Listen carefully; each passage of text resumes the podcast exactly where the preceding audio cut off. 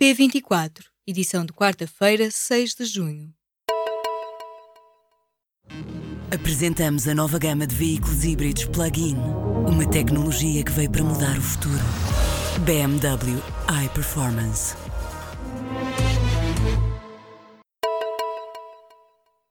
A Câmara de Oeiras foi alvo de buscas nesta quarta-feira. Em causa estão alegados crimes de tráfico de influência, corrupção passiva e ativa, participação em negócio e abuso de poder. Segundo uma nota divulgada no site da Procuradoria-Geral Distrital de Lisboa, não foram constituídos arguídos durante a operação. A Câmara de Oeiras é atualmente presidida pelo independente Isaltino Moraes, que regressou à liderança do município no ano passado. Desde 2014, o executivo tinha estado a cargo do também independente Paulo Vistas. Bruno de Carvalho acusa Jaime Marta Soares, presidente do missionário da mesa da Assembleia Geral, de trair os sócios do Sporting e garantiu nesta quarta-feira que vai agir judicialmente. Em conferência de imprensa, o presidente do Sporting anunciou que não reconhece a Assembleia Geral confirmada por Marta Soares para o dia 23 para discutir a demissão da direção do clube. Bruno de Carvalho diz que os sportinguistas sofreram um embuste da parte da mesa de missionária e que a direção do clube, que ainda lidera, é que está a cumprir a democracia.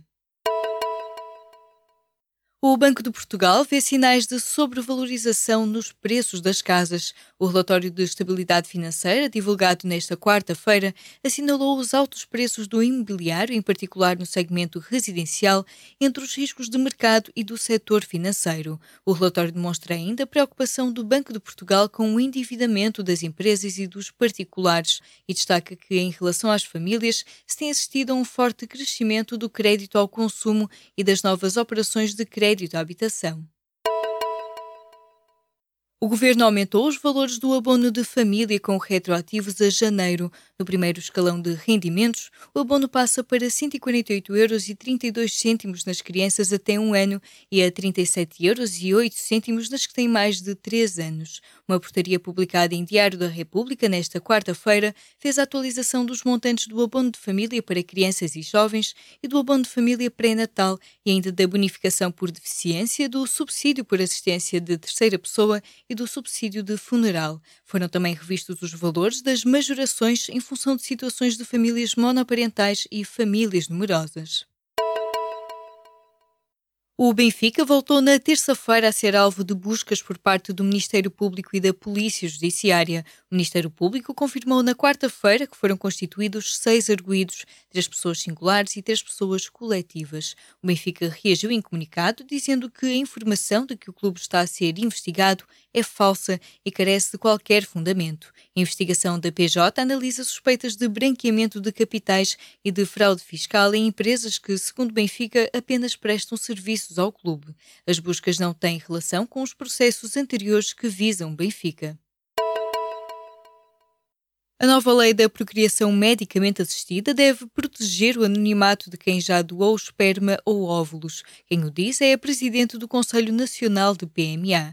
Em entrevista ao público, Carla Rodrigues pede que os efeitos do fim do anonimato, determinado por uma decisão do Tribunal Constitucional, sejam apenas aplicados a novas doações e alerta que será uma tragédia permanecer nesta indefinição durante muito mais tempo.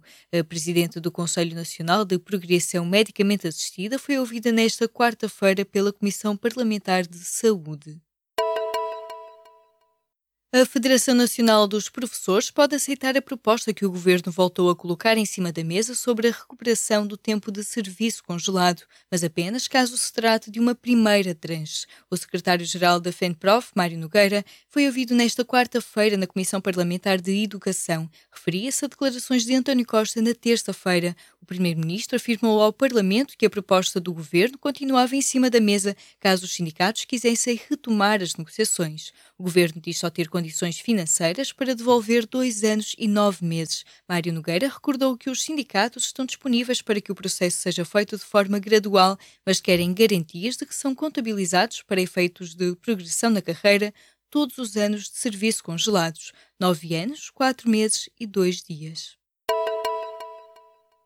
Morreu o escritor Albano Martins aos 87 anos. Poeta e professor, nascido no Fundão, faleceu nesta quarta-feira no Hospital Santos Silva, em Vila Nova de Gaia. Albano Dias Martins teve mais de 20 livros de poesia publicados. O primeiro foi Secura Verde, em 1950. A morte foi anunciada pela Universidade de Fernando Pessoa, que indica que não haverá velório nem cerimónias fúnebres. O funeral do poeta está marcado para quinta-feira, às quatro da tarde, saindo da freguesia de Mafamude, onde o escritor residia. Ainda há 970 ligações telefónicas por restabelecer nas zonas afetadas pelos incêndios de outubro do ano passado. Os dados são relativos ao início deste mês e foram divulgados pelo presidente da ANACOM. João Cadete de Matos falava nesta quarta-feira na Comissão Parlamentar de Economia, Inovação e Obras Públicas. De acordo com os números da Autoridade Nacional de Comunicações, em março ainda havia 4.500 pessoas com serviços por restabelecer. Em abril, o número baixou para 2.600.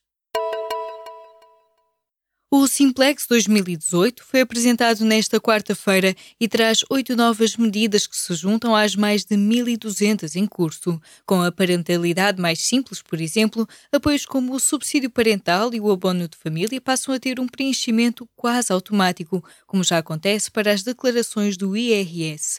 Outras das novidades são as medidas fatura sem papel e ainda a plataforma Qual a Escola, para agregar informações sobre as escolas que estão hoje dispersas nos sites das autarquias e do Ministério da Educação.